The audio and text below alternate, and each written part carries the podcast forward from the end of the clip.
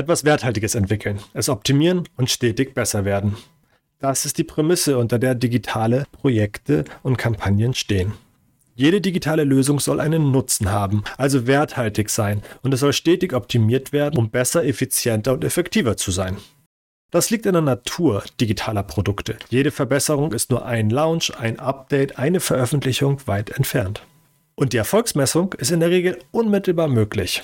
Das macht die Arbeit an digitalen Projekten ja so spannend. Doch woher wissen wir eigentlich, was Nutzen stiftet und an welchem Rad wir drehen müssen, um eine Verbesserung zu erreichen? Wie du die richtigen Fragen stellst und woher du die Informationen bekommst, um relevante Ziele für dein Produkt zu formulieren und den Erfolg durch KPIs zu messen. Darum soll es in dieser Folge gehen. Also, lass uns starten.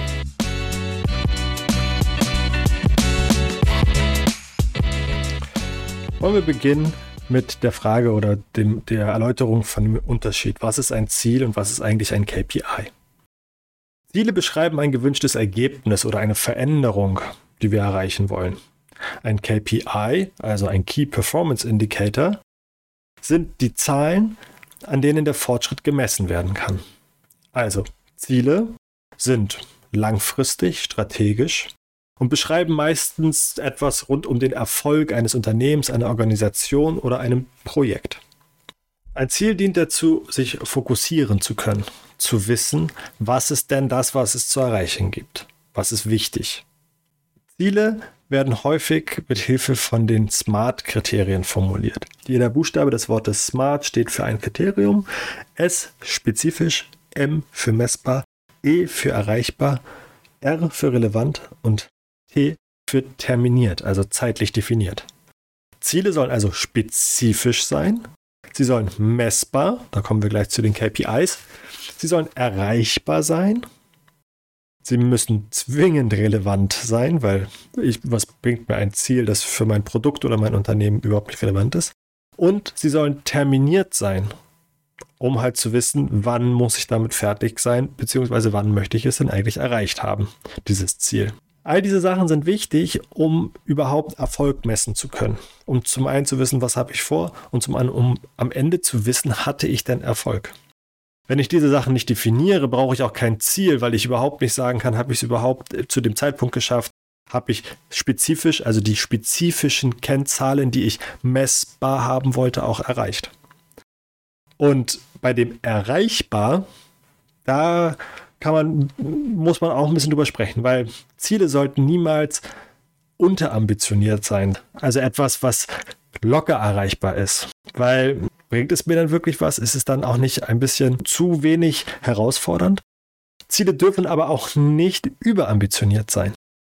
Und ich habe da mal den Begriff gelesen in einem Buch, da hieß es, im Englischen heißt es, Ziele müssen hairy sein, also haarig. Sie müssen ein bisschen, man muss ein bisschen das Gefühl haben von, ja, das ist schon schwierig, aber wir können das schaffen. Darüber könnte man eine, eine ganze Episode machen, wie erreichbar oder wie ambitioniert Ziele eigentlich sein sollten. Das hängt viel von der Unternehmenskultur ab, aber ich denke, man sollte sich Ziele immer so setzen, dass sie kein Selbstgänger sind. Kommen wir zu den KPIs. KPIs das sind Kennzahlen. Das sind eigentlich die Zahlen, anhand derer ich den Fortschritt zur Erreichung meines Zieles messen möchte.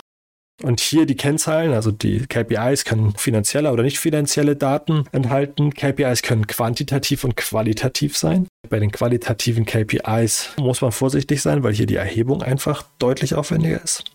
Die KPIs helfen einem dabei, die Leistung und die Effektivität von gewissen Aktivitäten und Prozessen, die man halt einleitet, um sein Ziel zu erreichen, gewisse Maßnahmen, die man macht, um hin zu seinem Ziel zu kommen, zu bewerten.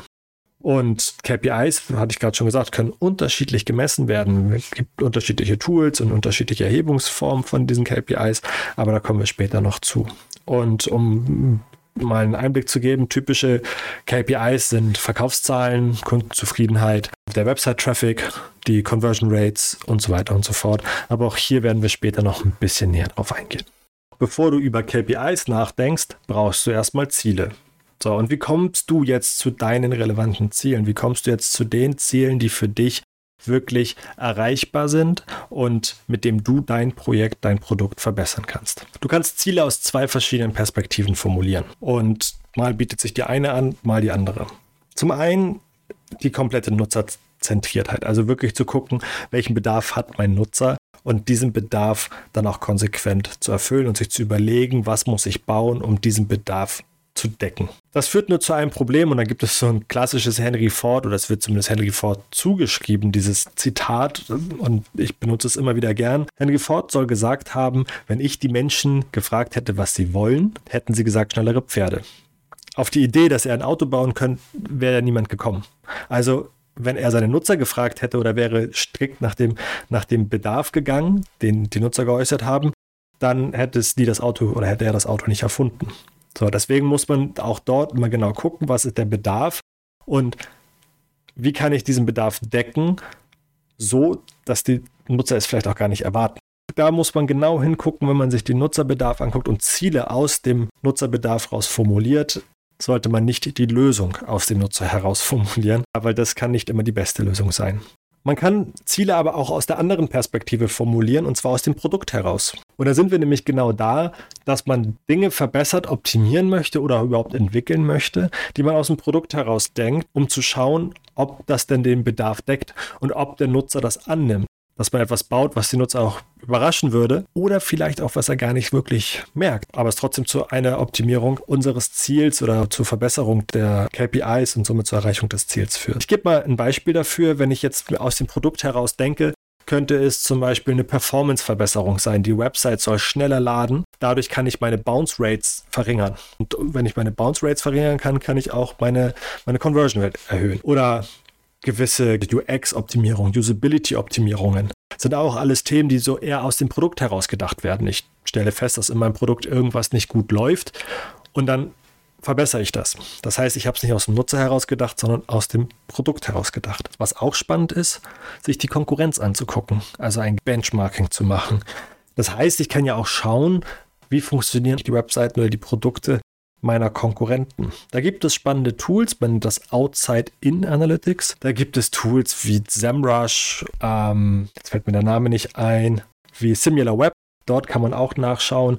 Äh, sind relativ, relativ kostspielig, aber es ist schon spannend. Und gerade bei Kampagnen finde ich das sehr spannend, bei Online-Marketing-Kampagnen und bei Werbeaktivitäten der Konkurrenz dort zu schauen, wie, wie arbeiten die eigentlich, wo holen die sich ihren Traffic her und so weiter. Und auch dann denkt man wieder die Ziele und die Optimierung aus dem Produkt heraus. Also, wo bekomme ich eigentlich meine Ziele her oder wie kann ich gucken, was es für mich lohnt zu erreichen?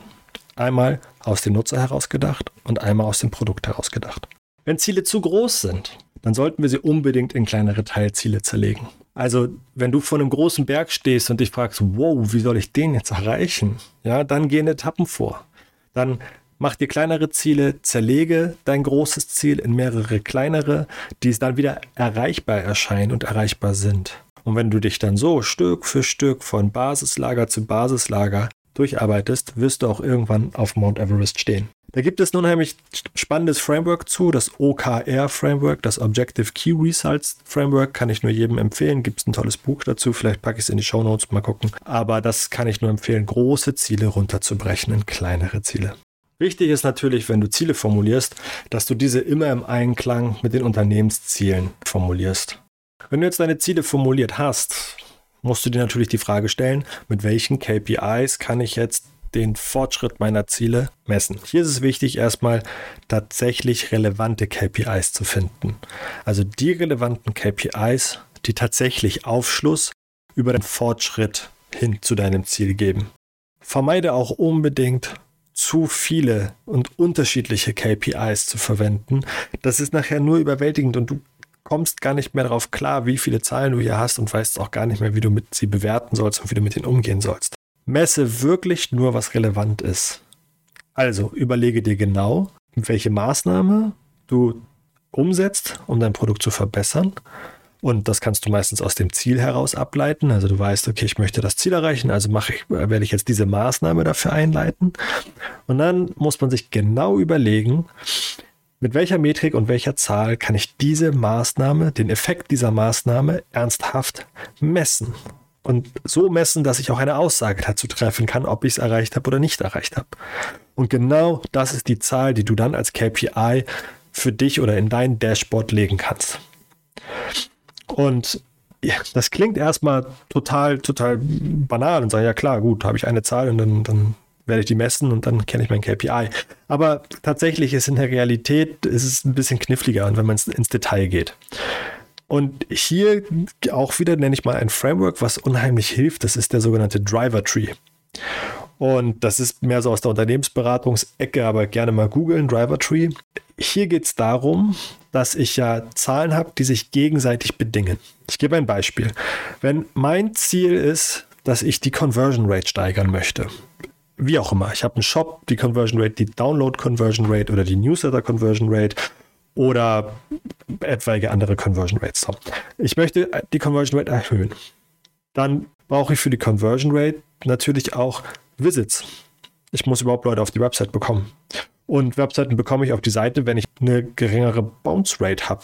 Also ich brauche Visits und eine geringere Bounce Rate, damit ich überhaupt zu einer Conversion kommen kann. Und um überhaupt Visits mit geringer Bounce Rate zu haben, brauche ich in meinen Online-Marketing-Aktivitäten eine hohe Click-Through-Rate. Einfluss auf die Click-Through-Rate haben natürlich auch meine Impressions. So kurzum heißt es, ich brauche natürlich viele Impressions. Ich brauche eine gute Conversion Rate. Ich brauche eine geringe Bounce Rate. Dadurch bekomme ich hohe Visits, um so eine gute Conversion Rate zu bekommen und auch eine hohe Conversion zu haben. Und ihr seht jetzt, jetzt habe ich natürlich vier, fünf Kennzahlen, auf die ich gucken kann.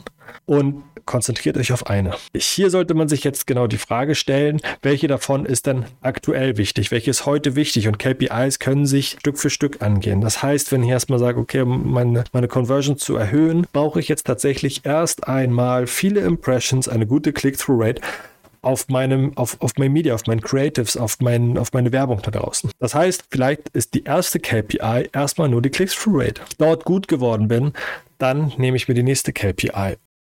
In der Unternehmensentwicklung spricht man auch gerne von der North Star Metric. Jetzt ein bisschen groß gegriffen, weil die North Star Metric eigentlich die Metrik ist, die sozusagen zum Wachstum des Unternehmens die wichtigste Kennzahl ist. Aber warum denn nicht auch im Kleinen anwenden? Warum nicht für sich und sein Team eine North Star Metric ausgeben und sagen, das ist die KPI, die Metrik, die für uns im Zeitraum XY jetzt erstmal den absoluten Fokus hat und das Wichtigste ist, an dem wir arbeiten. Ich packe dir in die Show Notes auch nochmal einen Link zu einem Framework, was ich super, immer wieder super spannend finde, was aber gut für Produkte ist, die halt äh, auf eine Höhe Wiederkehrrate und auf eine hohe Engagement setzen.